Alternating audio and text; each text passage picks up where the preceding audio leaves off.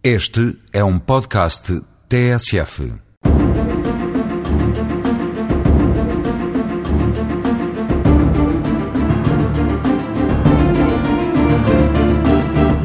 Voltamos hoje à temática dos acidentes de trabalho que está sempre na ordem do dia de todos nós e da comunicação social.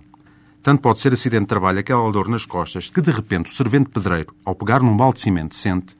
como o trator que se vira e que tomba por cima do seu condutor, ou os trabalhadores rurais que vão limpar o interior dos tonéis sujos de vinho e ali morrem intoxicados. Para além desses casos mais ou menos óbvios, também se pode falar do dedo de comida a um empregado numa sinicultura por um porco, de uma pisadela violenta que um tratador recebe de um animal no jardim zoológico, ou num funcionário de um veterinário que é todo arranhado por um gato mais suscetível. Deve falar-se do acidente de trabalho relativamente às lesões que os jogadores de futebol profissional sofrem durante os jogos, às quedas dos ciclistas na volta a Portugal,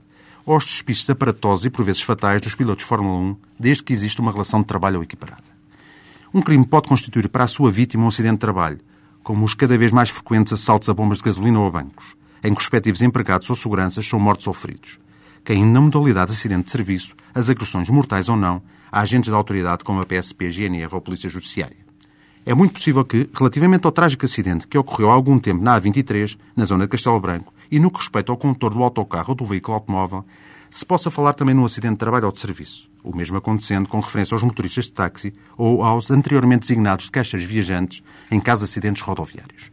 Aliás, muitos eventos normais do nosso dia podem constituir um acidente de trabalho, como uma queda no passeio, um atropelamento numa passadeira ou um embate entre o nosso carro e outra viatura, ainda que não estejamos no momento da sua ocorrência ao serviço da nossa entidade empregadora.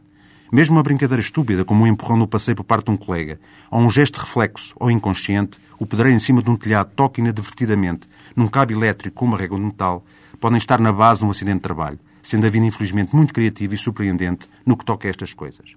É evidente que muitos acidentes acontecem por falta de condições de saúde e segurança no trabalho. Este tema, como outros, voltarão numa outra rubrica.